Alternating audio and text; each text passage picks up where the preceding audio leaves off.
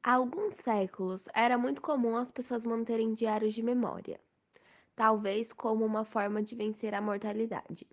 Memórias Póstumas de Brás Cubas é um livro baseado nesses diários, que retrata um nobre brasileiro que veio a falecer e narrou a história de sua vida depois de morto, se intitulando Um Defunto Autor. A narração tem início com Brás Cubas explicando sobre sua morte. Logo no início, somos apresentados à Vigília, uma mulher que muito lamentou pela morte do defunto autor. Em seguida, ouvimos sobre o emplastro Brás Cubas, que, segundo o autor, foi a ideia que o matou. Disse ele: Pendurou-se-me uma ideia no trapézio que eu tinha no cérebro. Uma vez pendurada, entrou a bracejar, a pernear, a fazer as mais arrojadas cabriolas de volatim, que é possível crer. Eu deixei-me estar a contemplá-la. Súbito deu um grande salto, estendeu os braços e as pernas, até tomar a forma de um X. Decifra-me ou eu devoro-te. Durante sua infância, Brás Cubas foi apelidado de Menino Diabo, pelo fato de ser uma criança muito maldosa, afirmando que um dia chegou a quebrar a cabeça de uma escrava por capricho. O pai apoiava suas atitudes e, ainda que o repreendesse na frente dos outros, aprovava o que fazia quando estavam a sós e durante a infância que conhece Quincas Borbas, que vem ser seu amigo. Durante a mocidade, Brás Cubas apaixonou-se com Marcela, uma cortesã. Como dito por ele, Marcela o amor durante 15 meses e 11 contos de réis, nada menos. Sendo sempre agradada pelos presentes e dinheiro de Brás Cubas, não gostou de ter seus desejos negados e terminou o que havia entre eles. Descontentando com a imprudência do filho, o senhor Cubas decide mandá-lo para estudar em Portugal. Brás Cubas foi um aluno medíocre, mas ainda assim ganhou o grau de bacharel.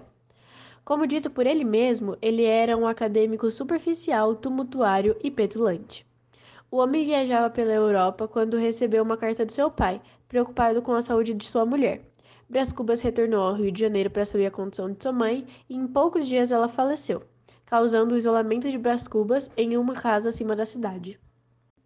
O pai de Cubas o convence a se casar com Virgília, que era filha de um político renomado, e incentiva a entrar para o campo político.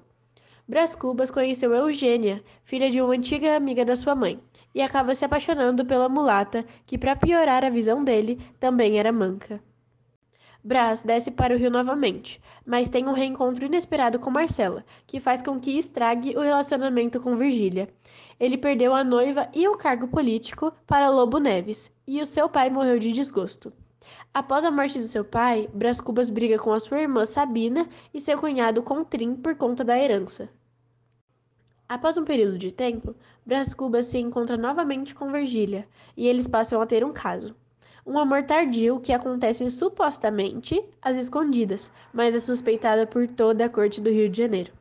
Ao mesmo tempo, Brás se reencontra com Quincas Borba, que agora é um mendigo. Borba pede um abraço ao antigo amigo e acaba por roubar seu relógio. Virgília e Brás passam a se encontrar em um chalé em Gamboa para evitar suspeitas, acompanhados por Dona Plácida, uma empregada que trabalha na casa. Lobo Neves almeja se tornar presidente da província no norte brasileiro, o que abala a relação entre Virgília e Brás. Sabina e Brás voltam a se reconciliar e a família Cubas está mais uma vez unida.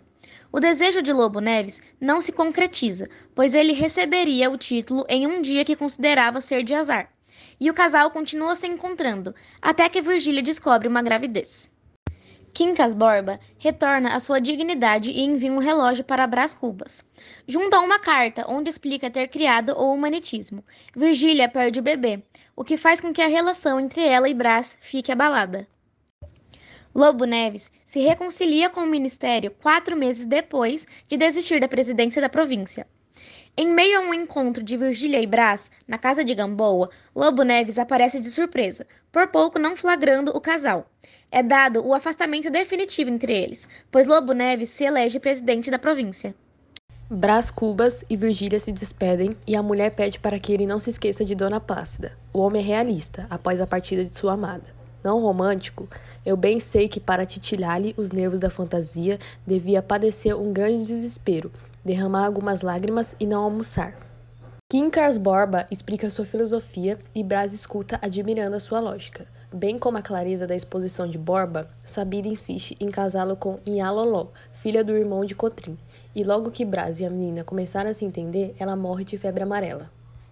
Brás se torna deputado, mas almeja ser ministro. Na Câmara, Brás ouve o discurso de Lobo Neves e não tem remorsos. Aos 50 anos, reencontra-se com Virgília em um baile e conversam bastante.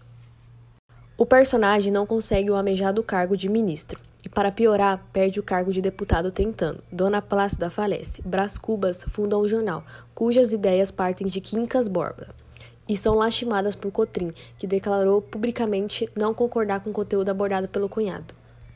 Brás inveja a notícia de que Lobo Neves seria ministro e afirmou sentir alívio pela morte do mesmo logo em seguida.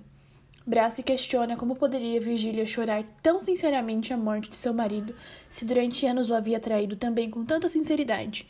Brás é mandado para um alienista por Quincas Borba, que pensa que ele estaria enlouquecendo.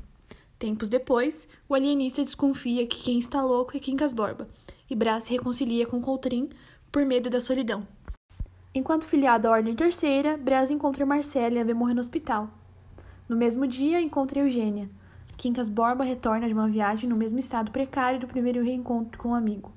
Estava demente e falece na casa de Cubas. No último capítulo das Negativas, Machado de Assis perpetua seu legado com uma frase de efeito: Não alcancei a celebridade de emplasto, não fui ministro, não fui califa, não conheci o casamento.